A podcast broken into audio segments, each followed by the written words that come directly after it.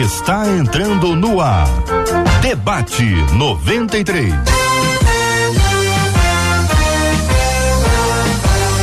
Realização 93 FM. Um oferecimento Pleno News. Notícias de verdade.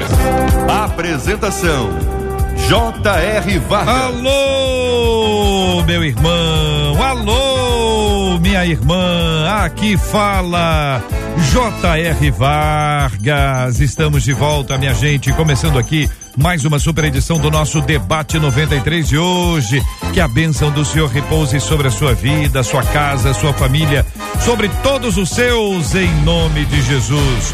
Bom dia para os nossos queridos debatedores, pastor Nicásio Júnior, bom dia. Bom dia, JR, uma bênção estar aqui nesse debate com o pastor William, pastor Gladstone.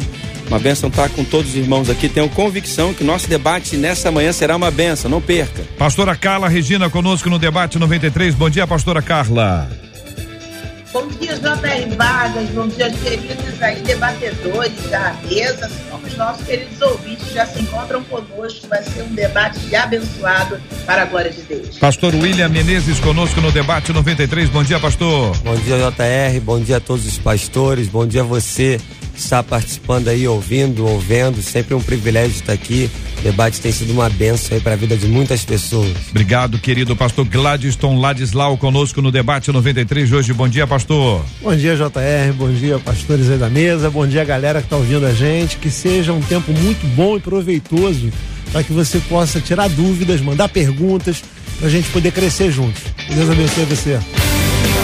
O debate 93 está no ar, minha gente. Estamos em 93,3 no FM, no rádio com você. Estamos no aplicativo app da 93 FM, no site rádio93.com.br. Estamos transmitindo também aqui agora pela página do Facebook da 93, Rádio 93.3 FM, também no canal do YouTube da 93, 93 FM Gospel, 93 FM Gospel e assim nós vamos interagindo. Você participa conosco também pelo nosso WhatsApp, é o 2196803 8319 2196 803 8319. Bom dia, Marcela Bastos. Bom dia, J.R. Vargas, nossos amados debatedores. É bom demais a gente começar a semana ao lado de vocês, assim como ao lado dos nossos ouvintes que já estão atentos como Rafael Torres, que é de Japeri, escreveu pra gente no WhatsApp dizendo: sou motorista de aplicativo e eu tô é ansioso para aprender um pouco mais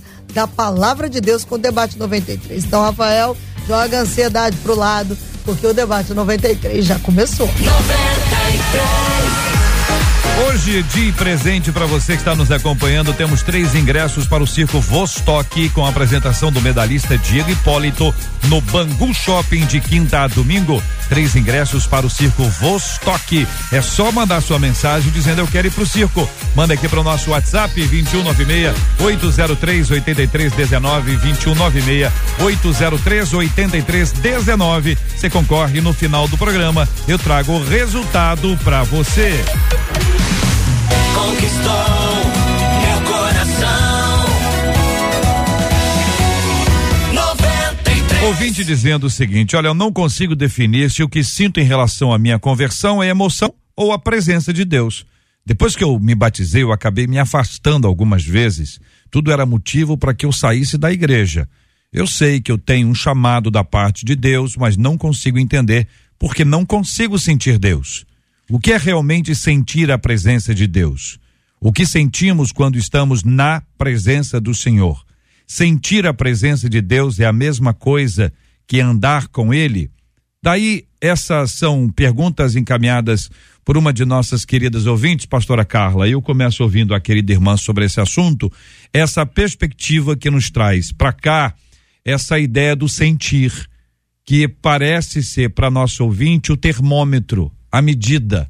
Eu sinto, não sinto, deixei de sentir.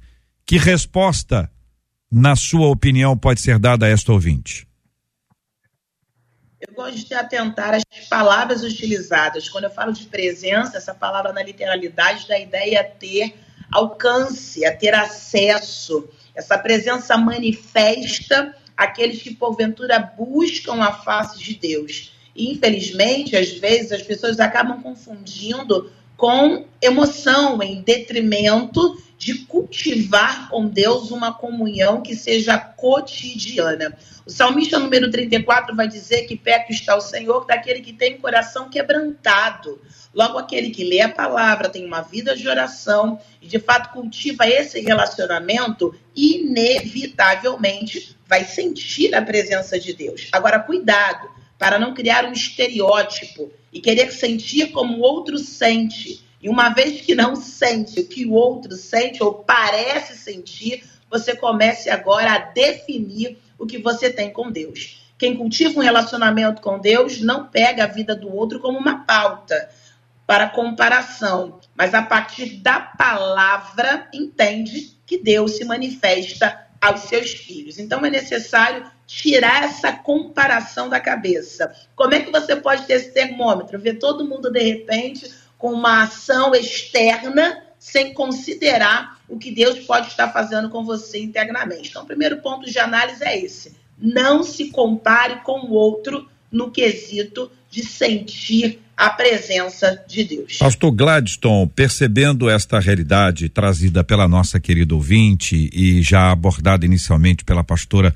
a respeito da comparação, essa perspectiva do sentir, ela pode não ser necessariamente associada à comparação, né? É uma percepção individual, talvez fundamentada no que ela vê, talvez fundamentada no que ela já tenha experimentado, mas qual é o perigo de ter uma vida espiritual centrada no sentir?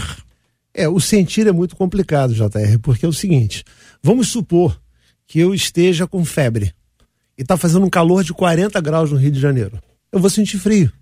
Então o que eu sinto nem sempre é verdade. Então muitas vezes a gente é guiado por um sentir que não é verdadeiro. Então a gente quer sentir a presença de Deus todo o tempo, mas na verdade ele está conosco todo o tempo. Então você não precisa sentir para ter a presença de Deus, em primeiro lugar.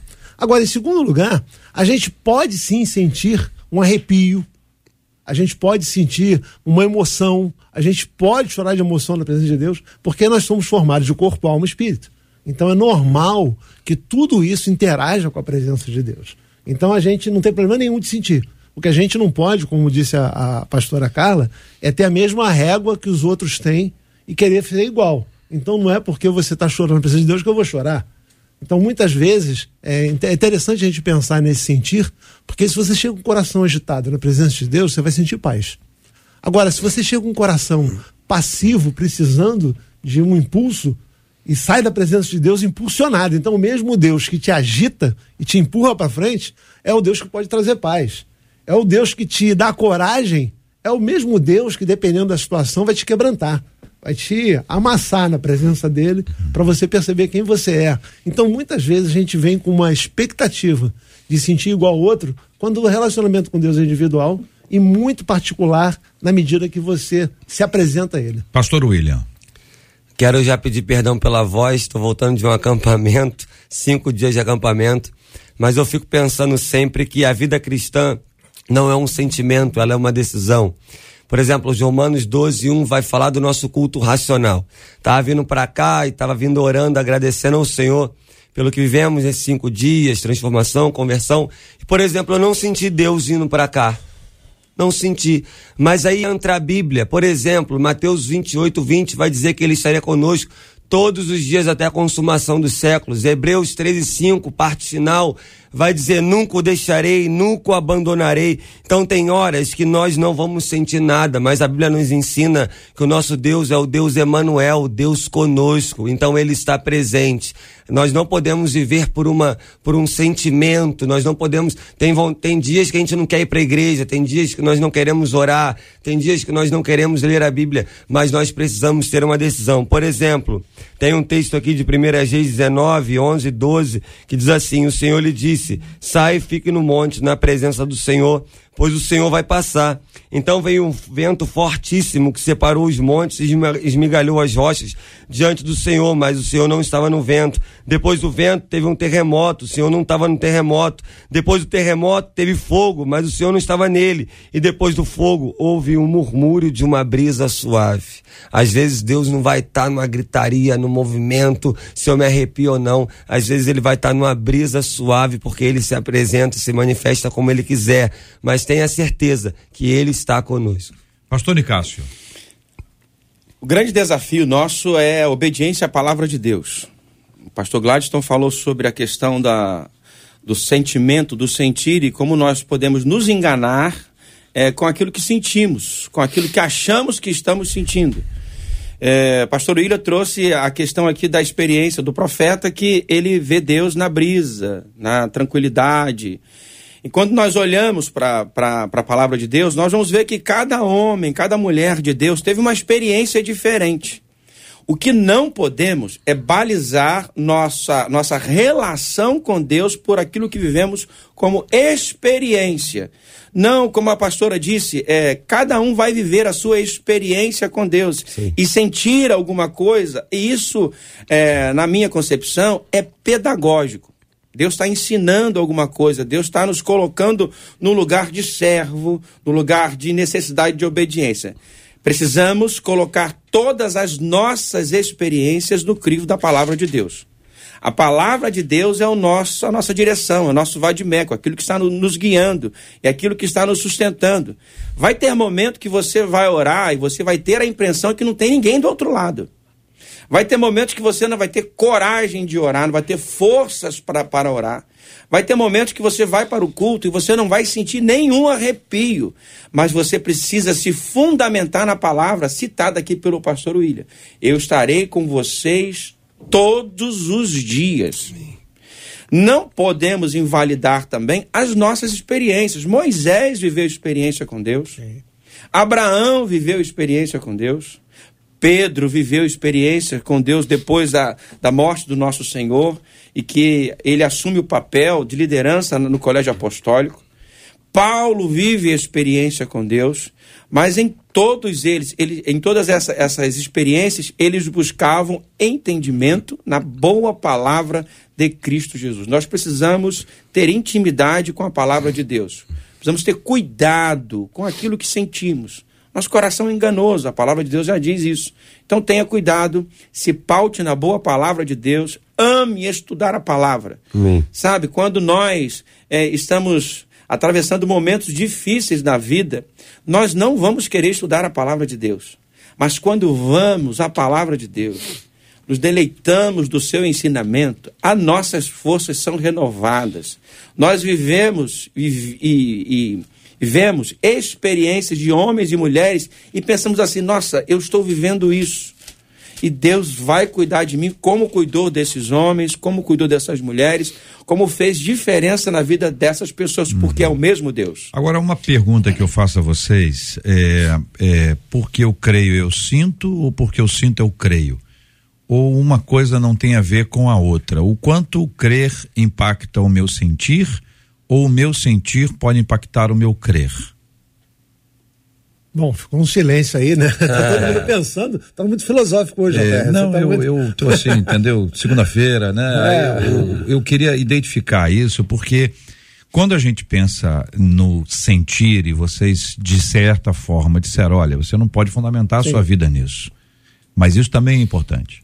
Sim. Então, ninguém vai ter uma vai ter uma vida espiritual saudável sem que sinta nada. Sim, eu, eu Então, uma acredito pessoa insensível, não é? Então, Também. agora o quanto crer me leva a dizer assim, não, olha, pera aí um minutinho, eu creio. É. Eu acredito Ó, que eu ó, por creio. exemplo, um, dá um exemplo igual, não estou sentindo nada. Não, não, a palavra de Deus diz isso, a palavra de Deus diz aquilo, a palavra de Deus diz aquilo. Eu começo a trazer essa realidade para a minha vida a partir daquilo que diz a palavra e a tendência, essa é uma dúvida, é que a partir disso eu comece a sentir. É, sim, eu acredito que começa no crer. Que quando você crê, você gera a expectativa de que vai haver uma manifestação da presença de Deus. Porque você crê que ele está do teu lado. E você então se abre para essa, es- eh, essa expectativa positiva em que Deus vai agir. Agora, o sentir, como a gente vê na própria Bíblia, é enganoso. Se eu sentir para crer, eu posso nem sempre sentir e, portanto, eu posso não crer. E posso não perceber Deus do meu lado. Então, Agora, queria- quando você crê, você senhor, abre a pastor Vlad. expectativa de que vai fazer alguma coisa Eu- Deus do seu é o lado. seguinte, eu- uma pessoa foi ao culto e ela sentiu um arrepio. Sim. Ela sentiu um arrepio. Aí alguém disse assim: você sentiu o arrepio. Foi o que, que você fez? Arrepiei, sentiu a presença de Deus. Aí, necessariamente, entende? Olha, você sentiu que um calor. E o, que- que, é isso? Eu- a pessoa não sabe. Eu estou sentindo um calor. O que, que é isso? É a presença de Deus. Essa tradução que a gente precisa estabelecer. Os irmãos discípulos a caminho de Emaús disseram: não, não, nos ardia o coração. Então eles têm uma descrição de alguma coisa. Aí vamos nós agora. Ih, rapaz, tá ardendo aqui meu coração. É a mesma coisa? A gente pode utilizar isso como um parâmetro para nossa para nossa experiência esse tipo de sentir. 1 João, 1 João capítulo 5, verso 1, a parte A, diz assim: é, todo aquele que crê que Jesus é o Cristo é nascido de Deus. Ah, existe uma experiência de, de transformação que, que eu acho que está tudo junto ali, nesse momento de conversão. Né? E passamos então a guiar nossa vida olhando para Jesus de Nazaré. Jesus é o nosso padrão, é o nosso modelo, é aquele que está é, servindo para nós como referência de vida, deve servir para nós como referência de vida. Então eu preciso me perguntar: eu confio em Jesus para minha salvação? Então, se Jesus é o padrão para minha salvação, ele é o padrão para todas as outras coisas. O que eu não posso, acho que é o perigo que entra aí, JR, é a gente é, é colocarmos é, a- as experiências como padrão de fé de crer em Deus. Então, aí o, o que acontece é pra- que o sentir, pastor Gladson, para o senhor continuar, o sentir não está na Bíblia. Você vai ter um ou outro acontecendo. O caso dos dois discípulos a caminho de Emaús é um exemplo. Agora, o negócio do pessoal ficar arrepiado, friozinho na, da- na barriga, que assim, que eu tenha, que eu me lembre aqui de cabeça, eu, eu, eu não, não tenho, tá vindo nenhum registro. Então a gente começa a criar uma, uma doutrina em cima da experiência de alguém, uma pessoa, mas não é só uma. Se eu perguntar aqui quantas pessoas estiveram na presença de Deus num culto, numa reunião de oração e ficaram arrepiados, nós vamos ter um monte de gente dizendo que ficou arrepiado, mas a pergunta é essa: ficar arrepiado é um sinal da presença de Deus? No caso, pode ser. Pode ser e pode, não ser. Pode, Pode ser, não ser. exatamente. Porque olha só, quando a pessoa sai, a gente está colocando aqui a questão de culto. A pessoa sai de casa para ir para o culto, ou seja, um visitante que foi lá, como você usou a- a- o caso aí concreto, né? Você usou uma pessoa, foi lá e falou para ela, o que você sentiu foi a presença de Deus. Ela saiu de casa com a expectativa de ir num lugar em que Deus estaria. E ali, então, ela sentiu a presença de Deus que se manifestou no corpo dela emocional em forma de um arrepio ou de um calor. O problema foi que disseram para ela que isso era a presença de Deus, quando a presença de Deus é muito maior do que isso. Então ela pode ter sentido a presença de Deus? Pode, porque ela foi com expectativa para isso. O grande problema, hoje eu vou falar agora não do visitante, mas dos crentes, é que muitas vezes a gente vai para a igreja sem a expectativa da presença de Deus e vai como um ato mecânico, que a gente precisa ir na igreja. E esse é um grande problema. Aí você não sente porque você já não está querendo sentir. Também você não Você tá nem não ali, crê que né? Deus tá ali? Tem, tem gente que não tá nem ali, né? Tem, eu vou porque eu vou, porque é um Sentou lugar legal ali, para criar meu é. filho, é um lugar legal para ver a galera e tal. E você então tem grande possibilidade de não sentir absolutamente nada e não perceber que ele já está ali. Agora, essa pessoa que foi com expectativa de sentir a presença de Deus, sentiu. Seja no calor, seja no frio, seja no tremor, seja no choro, sentiu. O problema é que dizem para ela, isso é a presença de Deus, quando a presen- na verdade é muito mais do que isso a presença de Deus. que pode não se manifestar nunca na vida de outra pessoa daquela forma. A Bíblia vai dizer em Romanos 10, 17 assim: Consequentemente, a fé vem por ouvir a mensagem, e a mensagem ouvida mediante a palavra de Deus. As versões antigas falam que a fé vem de ouvir a palavra de Deus. Eu acredito que tem que crer primeiro, tem que ter conteúdo. É, se a gente depender de um sentimento, eu acho que a nossa vida cristã vai ser rasa. Como eu sou pastor de novas gerações, eu entendo, essa nova geração gosta muito disso. Pastor, hoje o culto foi ruim, eu não me arrepiei. Só aqueles são nova geração hoje. Eles são um presente da igreja e eles serão uma igreja do amanhã. E nós temos que ensinar para eles e para os irmãos mais experientes também que a vida cristã não é só um arrepio. Nós temos emoções, nós temos sentimentos. Quem aqui não gosta de estar num culto e sentir a presença de Deus, crendo nele e chorar e se quebrantar e começar a adorar, ter uma experiência espiritual pautada na palavra de Deus? Por exemplo, eu fico pensando que essa geração, às vezes, de modo geral, não tem muitas, muitas bases disciplinas espirituais. Elas só querem sentir, mas a pessoa não ora. A pessoa não lê a Bíblia. Porque, por exemplo, não existe um céu fechado para quem está com a sua Bíblia aberta. Quem tem vida de oração no secreto não vai ter pecado no secreto. Então a pessoa não ora, a pessoa não lê a Bíblia, a pessoa não jejua, a pessoa não serve na igreja local, a pessoa não tem comunhão com a igreja, com o corpo de Cristo, é claro que ela vai viver só de um sentimento, porque ela não tem conteúdo. O conteúdo serve para quando eu não estou sentindo nada. Você crê e você não está sentindo nada. Você crê e você está sentindo. Bênção pura, acrescenta. Agora o problema é quando você só sente e você não crê em nada. É, pastora Carla, a gente é, teve algumas interrupções da sua conexão aqui conosco, e bom tê-la de volta. Por favor, dê a sua opinião. Sim, eu via enquanto fora e voltando agora, perceber que o crer precisa estar pautado no saber. Crianças são guiadas pelo que sentem, mas adultos são guiados pelo que sabem. Então, crentes maturos, meninos na fé, eles vão ser norteados pelo que sentem. Isso pode ser o começo para alguns, como bem disse o pastor Icácio, experiências não podem pautar a nossa vida cristã. Há exceções a regras? Há, mas o parâmetro é Cristo. Hebreus 12, 2, o convite é esse, olhando para Jesus e a conjugação verbal lá é uma forma nominal do verbo chamada gerúndia, continuidade. Se eu sinto olho, se não sinto, continuo olhando, é para ele. Ele é autor e consumador da fé, emissor e receptor, ele suporta a cruz, ou seja, as dores não impedem de continuar no propósito, porque ele sabe. Então eu não posso pautar a minha vida cristã pelo sentir, isso me torna imaturo. Eu preciso pautá-la no saber. Quando Cristo está sendo crucificado na cruz do Calvário, uma das frases que saem de sua boca é: Pai, perdoa, porque eles não sabem. Então, que alguém faça errado por não saber, beleza, mas que alguém pare por não sentir, eu não entendo, porque na verdade você deveria saber. É o saber que te sustenta. E uma outra fala acerca ah, do, do, que se querem fazer com a presença, acerca de esteritiopala, né? É o estereótipo para a presença. Tem que ser terremoto. Ninguém vive de terremoto todo dia. Tem dia que Deus só quer usar uma brisa leve. Mas cadê a brisa leve? Gastando energia tentando imitar o terremoto para ver se sente Deus. Você não precisa disso. Quem sabe quem ele é, acredita no que ele falou, estará conosco até a consumação do século e não fica preocupado com como ele vai fazer. Querido ouvinte, o que pensa você sobre esse assunto? E aí, você, querida ouvinte, o que realmente é sentir a presença de Deus? O que sentimos quando estamos na presença do Senhor? Sentir a presença de Deus é a mesma coisa que andar com Ele? Qual a sua opinião, sua perspectiva, seu ponto de vista sobre esse assunto? Fale com a gente aqui no Debate 93 de hoje. Marcela.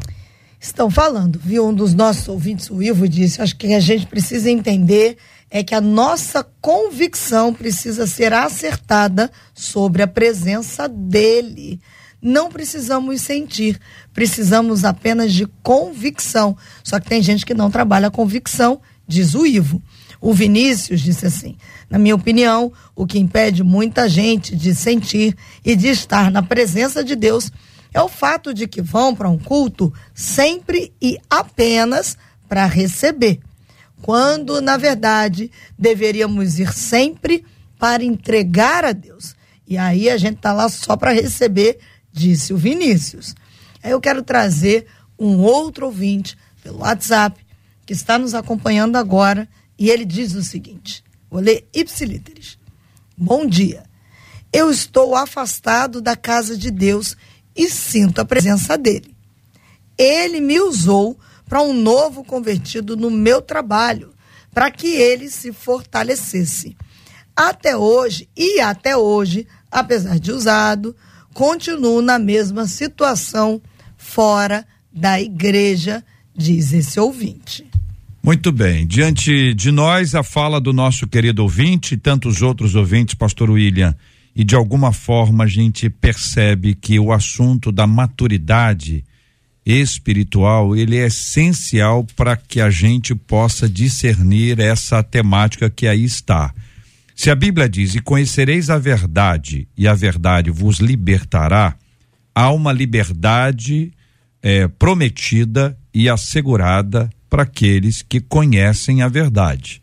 Estar perto dela, ter ouvido a respeito dela, ter até algum tipo de informação a respeito da verdade, não é, é não é não não exige, não não produzirá o resultado que é o resultado esperado, que é a liberdade.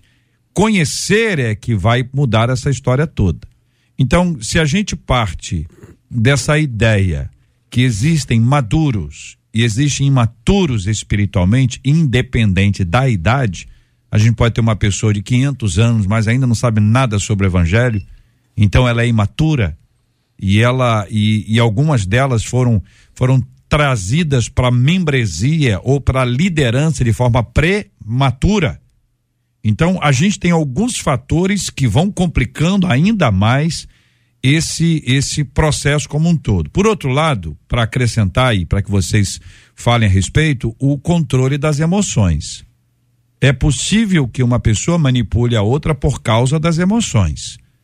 É possível que se alguém começar a dizer que está todo mundo sentindo, que aí um ou outro começa a sentir porque está sendo induzido, manipulado, controlado a isso. Isso nem de longe se parece com o evangelho, mas é possível que isso aconteça dentro de uma igreja evangélica. Então eu pergunto a vocês, colocando todos esses pratos à mesa para que vocês desfrutem e nos ajudem. Por favor, fiquem à vontade. Então, eu queria enfatizar a palavra que você falou, JR, sobre maturidade. Hebreus 5,12 diz assim: Embora a essa altura já devessem ser mestres, vocês precisam de alguém que lhe ensine novamente os princípios elementares da palavra de Deus. Estão precisando de leite e não de alimento sólido. Quem se alimenta de leite ainda é criança, não tem experiência no ensino da justiça. Mas o alimento sólido é para os adultos, os quais, pelo exercício constante, tornaram-se aptos para discernir tanto bem quanto mal. Eu fiquei pensando aqui nesse texto, que a, a pessoa que mandou botou assim.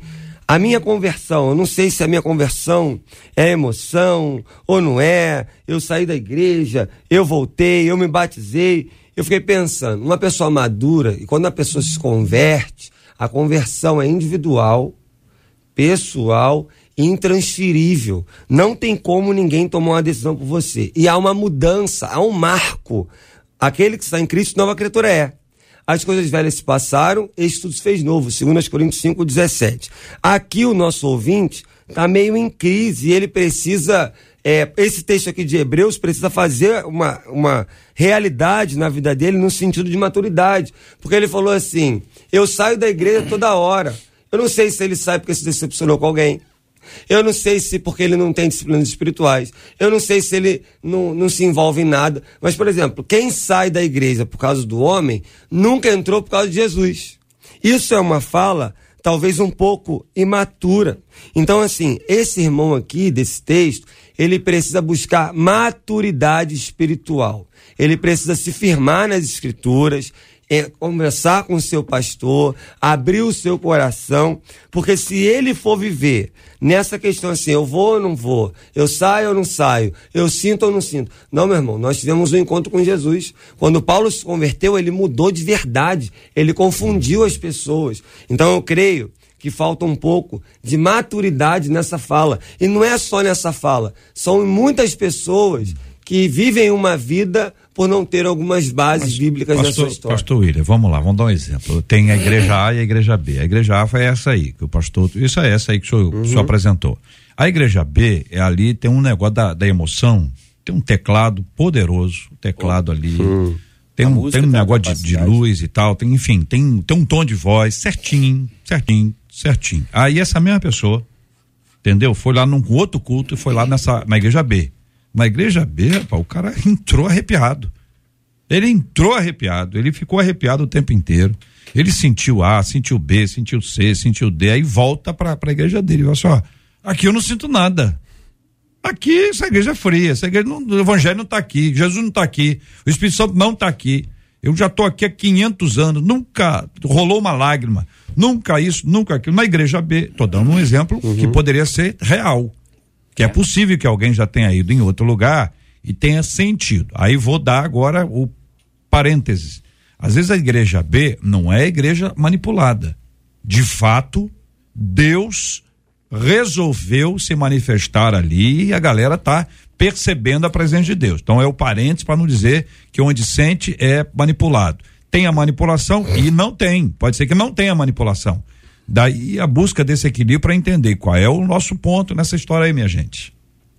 É, é o grande desafio, né, para nós pastores hoje, comprometidos com a palavra de Deus, porque nós estamos diante da sociedade brasileira. O brasileiro, ele é sensibilidade à flor da pele. Mexer com as emoções de uma pessoa não é difícil. O, o JR usou aqui a, o exemplo da música, da iluminação, de vários artifícios que podem ser usados para mexer com as emoções. Quando você ouve uma música que não seja uma música gospel, uma música evangélica, você também se arrepia, me chora, lembra de um amor perdido, lembra de alguma coisa que, que mar marcou você na sua história, aquela música marcou você na sua história, você se emociona. Mas há um texto, um texto aqui chave para nós, em 1 João capítulo 2, verso 19, que diz assim: Eles saíram de nós, é, eles saíram do nosso meio, entretanto, não era dos nossos, porque se tivessem sido dos nossos, teriam permanecido conosco. Todavia, eles se foram para que ficassem manifesto que nenhum deles é dos nossos. Soren Kierkegaard tem um, um, um texto que está tratando justamente isso. Com que espírito nós vamos à igreja? Qual é a motivação? Você pode estar indo a um culto cristão e cometendo idolatria. Se você está baseando o seu relacionamento com Deus a partir das sensações e das emoções. Nós já falamos aqui que o coração do homem é enganoso. Se nós não tivermos uma, um conhecimento bíblico sólido, como disse o pastor, o pastor William, nós vamos ser ludibriados. E a gente, a gente, tá? É, no mercado religioso, né? infelizmente, podemos, uhum. temos que chamar assim, que sabem disso. E vai tocar em você nas emoções. Uhum. E aí você está, de repente, numa igreja em que a palavra de Deus é ensinada com critério, com responsabilidade, e você sai dela por emoção. Então você está indo a uma igreja cristã, cultuando um Deus que não é o Deus Pai do nosso Senhor e Salvador Jesus Cristo. Você está num templo cristão, é o que o Gickard diz. Num templo cristão, cometendo idolatria, porque está é, adorando um Deus que você criou na sua cabeça, não o Deus que você é, está conhecendo e prosseguindo em conhecer a partir do conhecimento da palavra de Deus, a partir do saber da palavra de Deus. Tenham cuidado com isso. Converse com o seu pastor. Busque amigos espirituais. Busque amigos que tenham intimidade com a palavra de Deus, que tenham alegria na palavra de Deus Prove isso na palavra de Deus. Texto de, de, de, do, da Epístola de João, aqui, é, primeira João, leiam esse texto. Você, ouvinte que mandou essa carta, leia esse texto. Saíram de nós porque nunca foi o de nós. Querido, Deus usa qualquer pessoa, qualquer um, Deus usa quem Ele quer. Não se engane que você está com fé ainda porque você está sendo usado por Deus. É necessário, aqui o texto diz uma palavra aqui que eu quero elencar, permanecer. Permaneça, produze frutos, crie raízes na sua igreja, some com os ministérios da sua igreja. E você verá como você. Aí sim, você viverá experiências com Deus que vai te fazer sentir algo do céu. Pastor Gladstone. Bom, vamos lá. A gente tem hoje é, muitas das nossas igrejas fazendo o que a gente chama de cultos é, que levam para a experiência, né? Para você ter uma experiência com Deus no culto. Isso envolve uma boa música, um bom ambiente, um ar-condicionado, uma cadeira confortável. E eu não vejo, a princípio, nenhum problema com isso. Se isso aí leva a pessoa para a igreja. A minha própria igreja, a gente tem uma música muito boa. A gente trabalha com um telão lá e as séries que a gente prega, é tudo muito bem assim pensado para transmitir o evangelho com clareza. O grande problema é quando você para nisso. Porque se a pessoa entrou naquela, naquele culto, sentiu ali um ambiente gostoso, sentiu, entre aspas, né, a presença de Deus e quiser continuar, ela não pode viver só de experiência de culto. A gente tem aí, eu estou trabalhando até um, um, artigo que eu estou tá, publicar mês que vem, uma revista, que a gente fala sobre a questão do ensino na igreja, que muitas vezes a gente acaba priorizando a experiência, a base bíblica. Isso começou há um tempo atrás, há uns anos 90 aí, quem é mais velho de igreja vai lembrar disso, quando a gente começou a fazer igrejas em células e se juntar para um grande culto de celebração, né, o movimento G12. Que hoje a gente vê que existem igrejas que continuam nesse modelo, ao passo que outras têm os grupos pequenos, têm as células, têm os NEBs, seja lá como você chama, mas tem uma base sólida por trás de ensino. Porque o que vai dar sustentação, como diz o pastor William, são as disciplinas espirituais. É a Bíblia, é a vida devocional. Aí sim você tem uma, uma situação concreta quanto a isso, né? De você ter um relacionamento com Deus. O me preocupa é o meu coração de, de pastor, acaba fugindo do, do debatedor, indo para o pastor. Um irmão que falou que não está na igreja, mas sente a presença de Deus. Eu acho extremamente perigoso isso. E ainda tem alguns argumentos, como. eh, desculpa o irmão que mandou a colaboração para cá, não quero só criticar você, mas assim, ah, eu fui usado por Deus. Ué, usado, Ciro foi usado por Deus, Nabucodonosor foi usado por Deus. A desculpa, mas a mula, não estou comparando você não viu, meu querido. Mas a mula de Balaão foi usada por Deus. Você quer ser usado por Deus ou você quer ter um relacionamento com Deus? Glória a Deus. Porque usado por Deus, você pode passar na rua e, por misericórdia, Deus usar um menino de rua, usar um bêbado para trazer uma palavra de confronto para alguém, como todo mundo deve ter ouvido já uma experiência. Agora, ter relacionamento com Deus é a grande chave desde Adão. Deus não quer usar Adão, não queria usar Eva, não quer usar nenhum de nós, ele quer ter um relacionamento com a gente. E é muito complicado quando a gente se satisfaz em ser um instrumento de Deus na vida de alguém, quando na verdade isso não é uma questão cotidiana. Então a gente precisa ter atenção para isso. E mais uma vez, não vejo problema em você ter uma experiência sensorial, emotiva, de choro, de quentura, de tremor. Não pode parar nisso. Tem que ir mais além, porque Deus é muito maior do que o seu sentimento. Existe uma questão, pastora Carla, que ela se ela se apresenta diante de nós, que é quem é que está no centro dessa história. E quero ilustrar, porque acho que a ilustração ajuda muito. Existe uma diferença de aconselhamento bíblico e aconselhamento pastoral. Muitas vezes a busca é pelo aconselhamento pastoral. Não pode ser bíblico só. Porque quem está dando aconselhamento bíblico não necessariamente é um pastor. Em diversas ocasiões, o que a pessoa quer ouvir é o conselho do pastor e não da Bíblia. Então, nós temos um processo que é centrado num ser humano. Pastor, a pastora. Pastor, eu quero, eu faço isso ou, ou aquilo. E o assunto não é esse, o assunto é o que a Bíblia diz. Não, mas eu quero saber uma coisa prática. Eu quero saber se eu compro ou se eu, se eu vendo. E aí, e você cria um processo que, no primeiro instante, agrada ao pastor ou à pastora. Então, nós temos um processo centrado nele ou nela. Daí você chega para esse ponto que a gente está, que a gente está buscando sentir alguma coisa. Então, quem tem que sentir sou eu. Não importa se Deus está alegre ou está triste com aquilo que eu tenho realizado. Não importa se a comunidade está sendo impactada para lá ou para cá. Importa se eu estou sentindo ou se eu não estou sentindo.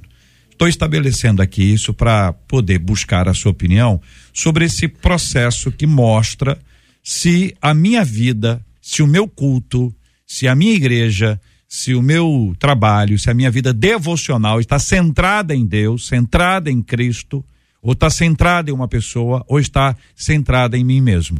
Se não me agradou, eu, eu aliás, eu, sabe uma coisa, eu nem vou mais lá. Eu nem vou mais lá. Acho que Deus, é, eu sabe o que acontece, pastor? Meu ciclo acabou. Aí eu invento o tal de um ciclo e digo que o meu ciclo acabou. Pastora Carla. E são nomenclaturas diversas, né? O egocentrismo faz com que a gente procure até textos bíblicos para tentar justificar um comportamento equivocado.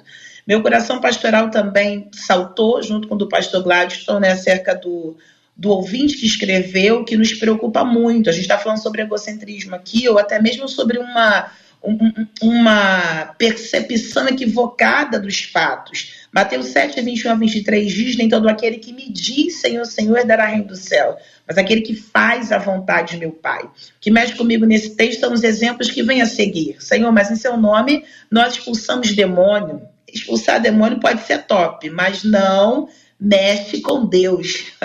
Senhor, mas em teu nome nós entregamos profecia. É top, top. Mas isso não sensibiliza ou impressiona Deus. E no texto prossegue ainda com um terceiro exemplo: Senhor, em teu nome fizemos maravilhas.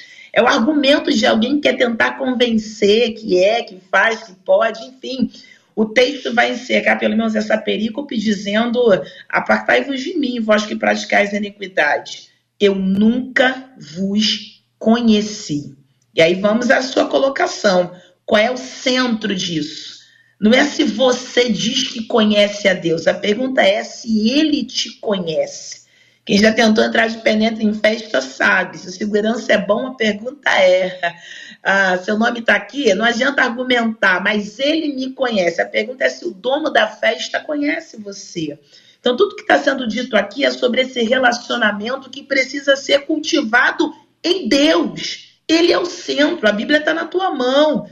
E aí entra no teu quarto, fecha a tua porta, vai falar com ele, não pautado no que sente, mas guiado pelo que sabe. Eu quero ainda trazer o exemplo de Estevão, diácono, para provar que não é sobre o título que você tem, mas sobre a disposição de viver aquilo que pelas escrituras você sabe. Atos 7 conta sobre esse relato de enquanto ele pregava, ah, o que ele dizia fazia com que os demais rancessem os dentes, a ira tomava conta dos mesmos, tapavam os ouvidos, queriam apedrejá-lo. Mas para onde ele olha, fala muito sobre o comportamento que ele tem. Quando ele olha para o céu, ele está aberto. E ele, enquanto apedrejado está sendo, quero que você perceba isso. Como é que se sente a presença de Deus quando você está sendo apedrejado? Ora, se a sua base, o seu fundamento for Cristo, você vê Deus assentado no trono, Cristo de pé, mesmo em meio a pedradas. E o que sai dos seus lábios mexe com a minha alma, além do seu rosto, que o viam como de um anjo. Ele diz: Não imputes a eles esse pecado. Você está brincando comigo? O nível de relacionamento que eu tenho com Deus, colocando-o no centro, é o que vai nortear o meu comportamento a despeito das circunstâncias. E as circunstâncias já fala sobre o que me cerca. Então, se a minha vida estiver pautada em Deus, em Cristo, e Cristo é a palavra, eu já não sou mais refém da opinião alheia e tampouco das circunstâncias, que podem ser favoráveis ou desfavoráveis. Aí eu vou para o Antigo Testamento, como Israel, Ananias e Azarias, conhecido como Sadraque, Mesaque e Abidinego.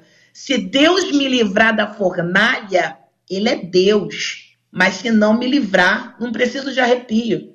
Ele é Deus do mesmo jeito.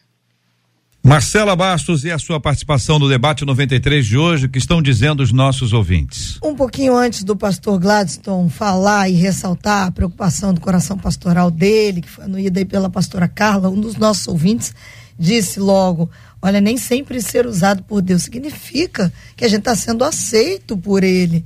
Não adianta ganhar o mundo inteiro e perder a própria alma, e essa é uma preocupação. Uma outra ouvinte pelo WhatsApp nos contou aqui pra gente uma história que ela viveu ontem, quando ela esperava a filha fazer um, uma prova. E lá onde ela estava, ela disse: comecei a sentir a presença de Deus ouvindo uma canção. Deus começou a falar tanto comigo, tanto comigo, que eu precisei me retirar para um lugar calmo, tranquilo e ali me derramei aos pés do Senhor, disse ela.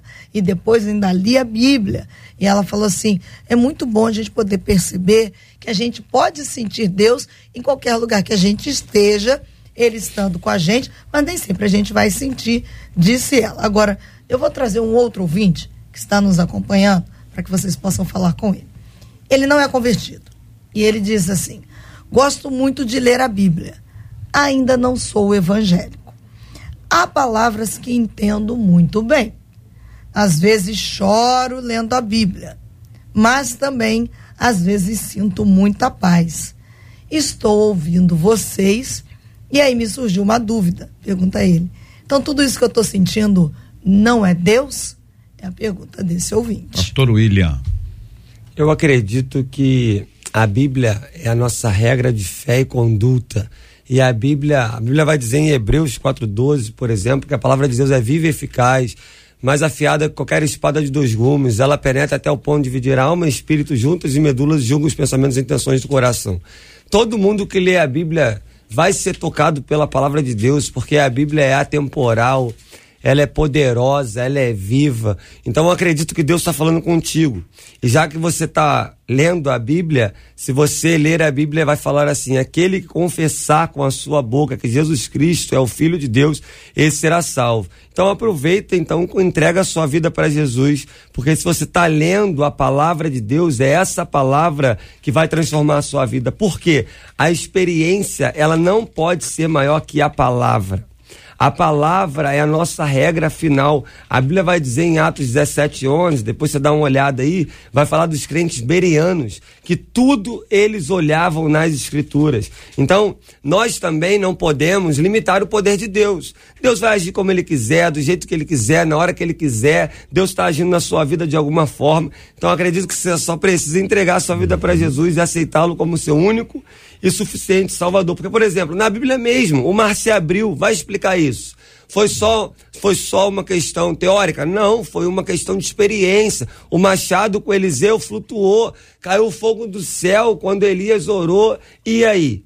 Então, nós vamos estar pautados na palavra, mas nós não podemos limitar a, a, a, diversidade do poder e da manifestação de Deus. A gente pode também dizer que existe um passo a passo, um processo que você pode começar de um jeito, depois você vai para outro, você vai amadurecendo espiritualmente, você vai conhecendo mais as escrituras, porque a porta de entrada ela nos pega em momentos diferentes. Você pode ter uma pessoa que está enferma, se uma pessoa que está com um problema, se uma pessoa está ótima ela, olha, em relação a, a, aos pro, problemas que as pessoas dizem, ela não tem nada, mas ela tem um vazio.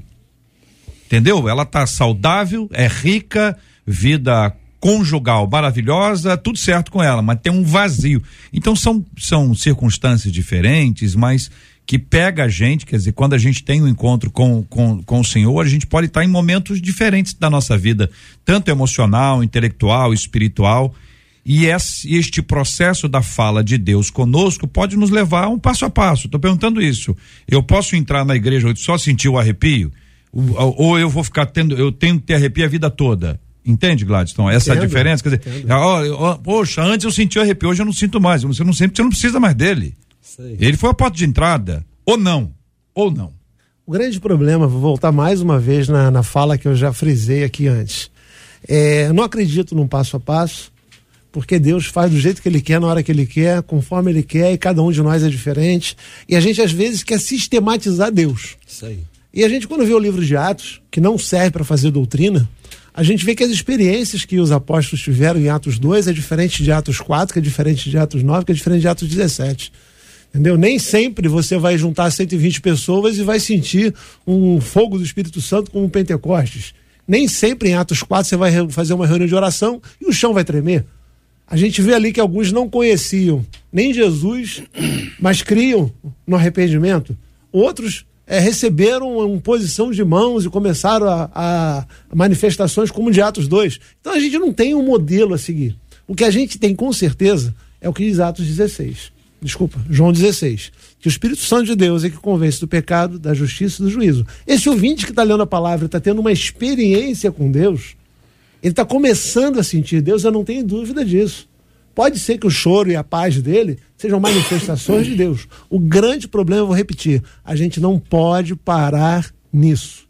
Se satisfazer com um choro e com paz quando lê a Bíblia é muito pouco para o que Deus tem à disposição para a gente ter relacionamento, a ponto de chegar, como a pastora Carla disse, a gente sentir Deus tomando pedrada. Esse aí, é um, o exemplo que ela deu é sensacional, porque sentir Deus sentado na igreja, num som, no ar-condicionado, numa cadeirinha, ouvindo uma música boa, é legal, é gostoso. Agora, sentir Deus tomando pedrada, ver o céu aberto, estar tá em comunhão com Deus mesmo nos momentos difíceis, esse é um projeto de Deus. E não precisa tomar pedrada, não. Porque momentos difíceis a gente passa na vida em todos os momentos, todos os dias. Seja uma aflição, seja uma enfermidade, seja um grande problema para resolver. E nesse momento, sentindo ou não, Deus está do lado. E a gente precisa, então, conseguir entender e deixar ele se manifestar a despeito das nossas emoções negativas. E isso é o grande desafio do que se chama relacionamento. Concorda, pastor Nicásio? Concordo plenamente. Eu acho que a gente, quando estamos numa sociedade onde o ser humano é o centro, onde o ser humano tem que ser ovacionado, tem que ser reconhecido. Essas questões todas foi o que o JR trouxe, né? Essa, é, o ser humano ser o centro das atenções, eu preciso atender às demandas do ser humano, é, é muito perigoso. Quando nós é, olhamos, tô- os, os, os pastores estão falando, eu estou aqui pensando no livro de Êxodo. O povo sai do Egito, uma experiência extraordinária com Deus. Deus abre o mar vermelho, coluna de fogo à noite, nuvem de dia. É, Deus fala com Moisés. E o povo vê isso tudo, experiencia, porque estava lá. E mesmo assim o povo constrói um bezerro de ouro. Então, a experiência, ela tem que estar é, andando de mão dada com a palavra de Deus. Existe uma responsabilidade humana. A palavra de Deus é o nosso, é o, no- é o nosso critério de avaliação. Porque quando nós olhamos na Bíblia, e aí a, a experiência com a palavra de Deus é boa por isso, nós, peraí, em que que eu estou sendo diferença do povo de Israel, diferente do povo de Israel? Aonde está a diferença? Eu estou necessitando de arrepio? O JR falou aqui sobre a questão de pode começar com um grande choro, um grande quebrantamento, é, um arrepio, mas chega um momento que você não precisa mais disso.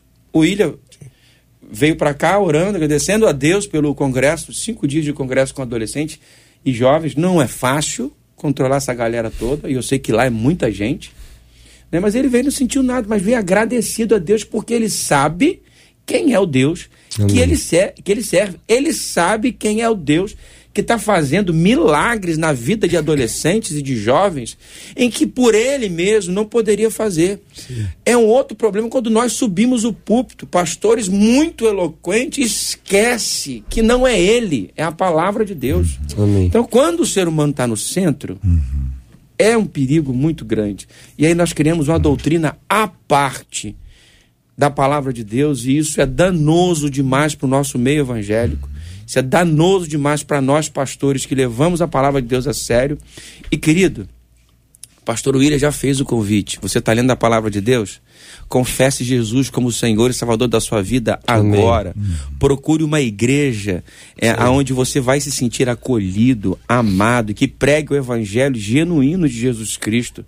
Nós não podemos deixar a prática de nos reunirmos como igreja, diz a carta aos Hebreus. Então, viva essa comunhão. É maravilhoso ver o cuidado de Deus, viver a comunhão dos santos. Muito bem, os nossos ouvintes estão interagindo conosco, é sempre maravilhoso, nós temos essa bênção e queria lembrar que sempre Deus está conosco em todo o tempo, independentemente de sentir ou não. Amém. Curiosamente, durante uma se- semana, segunda, terça, quarta, quinta, sexta, sábado e domingo, eventualmente num desses dias você pode passar por uma experiência de livramento e pode dizer: Meu Deus, o Senhor me livrou naquele dia. E aí você tem uma história, você conta essa história. Naquele dia, tal dia, tal hora, em tal lugar, Deus me livrou de alguma coisa. O que você não sabe é que nos dias anteriores e posteriores, o Senhor Deus continuou a te livrar de coisas que você nem sabe. Então, o fato de saber não significa que foi o único dia em que o milagre aconteceu. A graça de Deus, o poder de Deus se manifesta sobre a sua vida desde antes do seu nascimento. Senão você nem teria nascido. E ela te acompanha diariamente, em todo o tempo, para além daquilo que você sabe. Por isso, aproveite o dia de hoje e agradeça a Deus pelas bênçãos que Ele mesmo tem derramado sobre a sua vida.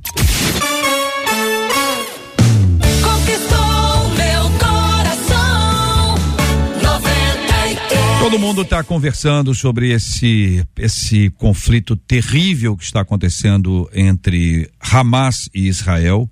Nos últimos dias nós entrevistamos diversas pessoas, hum, a maioria esmagadora diretamente de lá, seja de Jerusalém, seja de Tel Aviv, seja do, do norte, onde agora as atenções estão voltadas em razão eh, dessa eh, possibilidade de confronto direto e maior ainda com o Hezbollah, que segundo os dados que todo mundo tem compartilhado, o Hezbollah é mais perigoso que o Hamas, porque ele é mais poderoso que o Hamas.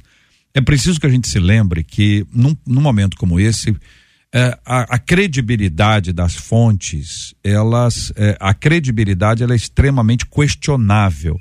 Quem fala do seu ponto de vista apresenta o seu olhar e muitas vezes para defender a sua ação. Então, por exemplo, quem diz para a gente que o Hamas tem 500 quilômetros de túneis é o Hamas. Então, o Hamas diz: olha, não tem água aqui. Porque quem está lá é o Hamas. Então, hoje a gente tem uma briga grande e uma, uma multiplicação de dificuldades para o nosso entendimento, ainda mais para nós que estamos distantes e não temos tanto vínculo físico. Por exemplo, há uma confusão entre palestinos e os terroristas.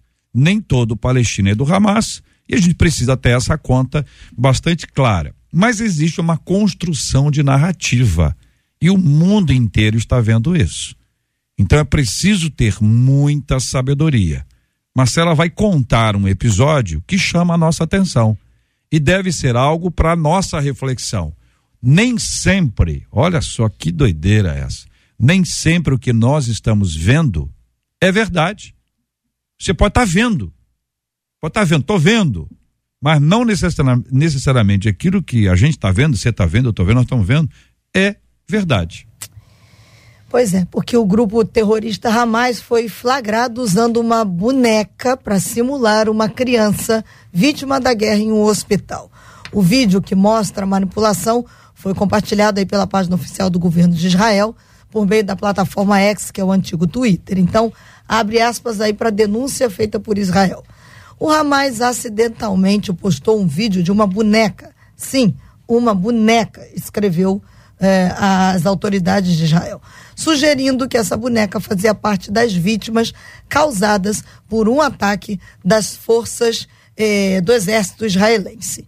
Na cena, é possível ver um homem entrando às pressas em um hospital com uma suposta vítima nos braços, enrolada em um lençol, diante dos jornalistas que estavam ali na porta do hospital. Só que logo em seguida as imagens mostram uma boneca de plástico ou borracha com o rosto manchado de vermelho para fingir um ferimento. Esse é o vídeo. Então, o que que a gente tem? A gente tem uma fala do governo de Israel falando sobre esse vídeo. É um vídeo que aí os técnicos podem pegar o vídeo, examinar o vídeo, identificar a veracidade disso tudo, que aí está evidentemente isso é uma questão que precisa ser feita mas que existe a possibilidade disso acontecer, é óbvio.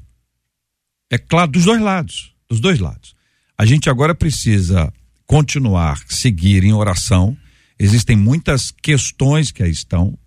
Todos nós, cristãos, que, que estudamos a Bíblia, amamos Israel, mas amamos as pessoas também. Então, não, não é só o povo de Israel. E é muito fácil daqui a gente dizer quem está certo quem está errado. E estabelecer punição, limites, isso, aquilo, aquilo outro. A gente precisa de muita sabedoria que vem de Deus. E a gente precisa orar mais por esse assunto. Esse é um assunto em que a gente está longe. Então, quem está perto pode trabalhar em outras áreas, a gente pode orar.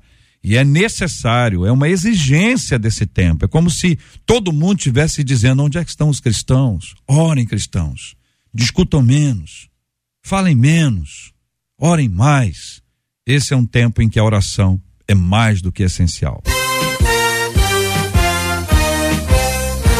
Muito obrigado aqui aos nossos queridos debatedores, pastor Nicásio, obrigado, meu irmão. Obrigado, JR, obrigado à Rádio 93, queridos debatedores, uma bênção, viu, estar aqui com vocês, aprendi muito obrigado, e a minha oração é que você que está lendo a Bíblia aí, não está frequentando uma igreja, não está em comunhão com a igreja de Cristo, faça parte da igreja do Senhor, é uma bênção, não caia nessa nessa notícia falsa de que não, não precisa ser, fazer parte de uma igreja para seguir a Jesus. Precisamos sim do corpo de Cristo, que é a igreja, se una uma igreja e sirva a Ele com alegria a partir da igreja de Jesus. Pastor William Menezes, obrigado, querido. Sempre uma honra estar com os irmãos. Cresci ouvindo o debate, participar é realização de um sonho. Quero agradecer aí a oportunidade de mandar um alô para nossa liderança, para os nossos adolescentes, para minha esposa linda e maravilhosa, para os melhores adolescentes do mundo. E você que ouviu sobre esse tema, tenha disciplinas espirituais: Bíblia, oração, jejum, comunhão com a igreja e serviço cristão. Deus te abençoe. Pastor Gladstone, muito obrigado, querido. Mais uma vez é um prazer estar aqui com vocês. É muito legal quando a gente vem aqui. Quero aproveitar e deixar um abraço pro povo da Ilã que está ouvindo a gente, para a esposa, minha mãe, tá? O pessoal lá de Cabo Sul, do Boa Ventura lá, a família Boa Ventura está trabalhando agora lá. E eu queria só deixar mais uma vez uma palavra pastoral. Esse irmão que eu comentei sobre ele, que ele trouxe pra gente, como talvez outros que estejam longe da igreja, mas sentem a presença de Deus, eu quero dizer para você o seguinte: Deus não desistiu de você. A prova é que o Espírito Santo de Deus ainda está mexendo, tocando, falando com você, mas você precisa voltar para a igreja do Senhor para ter comunhão, ser abençoado e ser abençoador. Que Deus abençoe muito você que está ouvindo a gente aí. Pastora Carla, muito obrigado, minha irmã. Eu que agradeço o JR, um abraço a cada debatedora aqui à mesa, aos ouvintes. Estamos vindo aí do Congresso Feminino, aqui na nossa igreja de de Queimados, quatro dias de festividade, oito palavras pregadas, é para ninguém sair sem entendimento da palavra. E o convite fica aberto a quem está nos ouvindo aqui. A gente insiste nisso. Vem para Jesus, crê no Senhor Jesus e será salvo tu e a tua casa, em nome de Jesus. Obrigado, pastor. Um dos nossos ouvintes diz o seguinte: olha, gente, o ditado popular afirma que se conselho fosse bom, não era dado, era vendido. Mas Provérbios 24:6 afirma que na multidão de conselheiros está a vitória. Até que ponto conselhos são realmente bons? Existe uma maneira de avaliar se um conselho é bom? Quem ouve muito conselho corre o risco de ficar dependente deles? O que de fato a Bíblia quer nos orientar quando fala sobre buscar conselhos? Quais os critérios, quais os critérios para escolhermos os nossos conselheiros? Qual é a sua opinião sobre este assunto? 93. Parabéns aqui o nosso ouvinte Mário Sérgio de Campo Grande. Mário ganhou três ingressos para o circo Vostok. E vai curtir aí o espetáculo com o medalhista Diego Hipólito no Bangu Shopping de quinta a domingo. Mário Sérgio é de Campo Grande, telefone 99325 99325 final 45. Mário Sérgio, obrigado pelo seu carinho. Deus te abençoe muito. Muito obrigado, Marcela. Pois é, só com a fala de uma ouvinte que ela disse assim: Antes eu achava que para sentir a presença de Deus tinha que chorar. E aí o que, que eu fazia? Eu pensava nos problemas e chorava. É. Hoje eu sei que era apenas emoção. Aprendi que preciso ter convicção da palavra de Deus, disse essa ouvinte. Muito obrigado, ouvinte. Muito obrigado a toda a nossa equipe. Participação maravilhosa no debate 93 de hoje. Nós vamos orar juntos. Pastor Gladstone, por gentileza, ore conosco. Vamos colocar esses temas todos diante do Senhor em oração. Seguimos orando pela paz no mundo, entre os países Ucrânia e Rússia. A paz em Israel, nessa batalha contra o grupo terrorista Hamas. Oração também para que Deus cuide de cada um daqueles que lá estão. Estamos assistindo isso, por isso essa guerra é muito mais intensa, é muito mais presente. Ela, ela é online. A televisão nos mostra, a internet nos mostra, é possível acompanhar imagens 24 horas do que está acontecendo lá. Por isso é fundamental que a gente tenha um tempo dedicado para oração em meio a tudo isso. Vamos continuar em oração pela cura dos enfermos e consolo aos corações enlutados em nome de Jesus. Senhor, muito obrigado pelo tempo que a gente passou aqui e a gente sai daqui com uma certeza, com uma convicção absoluta. Independente dos nossos sentimentos, tu estás presente junto conosco em cada momento da nossa vida, em todo o tempo da nossa existência. Eu quero colocar, Senhor, aqueles que estão enfermos nos hospitais, estão ouvindo a rádio agora, que sejam alcançados com a tua presença. Aqueles que possam estar encarcerados também, Senhor, cumprindo uma pena, que tu também estejas do lado deles, fortalecendo, dando nova direção. Aqueles como ouvinte que está lendo a Bíblia, mas não está frequentando a tua casa, Senhor. Mostra para ele que tu não desististe deles, ó Deus. Aqueles que ainda não te conhecem, ainda não foram numa igreja, que possam ter essa experiência, essa experiência de te sentir presente. E eu te peço, Deus, que cada ouvinte tenha sido marcado de alguma forma pela nossa fala aqui, não por nós, mas pelo teu Espírito que está aqui, a tua presença que está aqui, nos usou como instrumento teu, fruto de um relacionamento que temos contigo. Quero colocar, Senhor, essa guerra de Israel agora, que tem sido algo que tem afetado todos nós, e não porque temos brasileiros lutando lá, mas porque, Senhor, incomoda a gente ver um mundo com tanta convulsão social, com tanta violência. Vai também, Senhor, ajudando os líderes, tanto da Rússia, da Ucrânia, de Israel, os palestinos que estão sofrendo, Senhor, a debelarem essas fontes de violência, de terrorismo, para que a gente possa ter um equilíbrio, um mundo mais sadio. Ajuda também a gente aqui no Rio de Janeiro, que a gente também precisa da tua ajuda nos bairros que a gente transita, nos bairros que a gente tem nossas igrejas, não só protegendo do mal a nós, mas dando, Senhor, uma equalização e paz social nesse Rio de Janeiro que a gente ama tanto. Fomos plantados aqui, temos ministério nesse lugar e oramos por esse lugar, por essa cidade que a gente está plantado. Muito obrigado pela Rádio 93, que tem sido um veículo para levar a tua palavra, para esclarecer as pessoas, para trazer paz, para trazer consolo, mas também para agitar o nosso coração, tirando de uma inércia e nos levando a te buscar mais. Muito obrigado por cada debatedor, por cada igreja que a gente está representando, pela tua igreja no Rio de Janeiro. Eu te oro em nome de Jesus, Senhor. Amém. Te abençoe. Você acabou de ouvir Debate 93.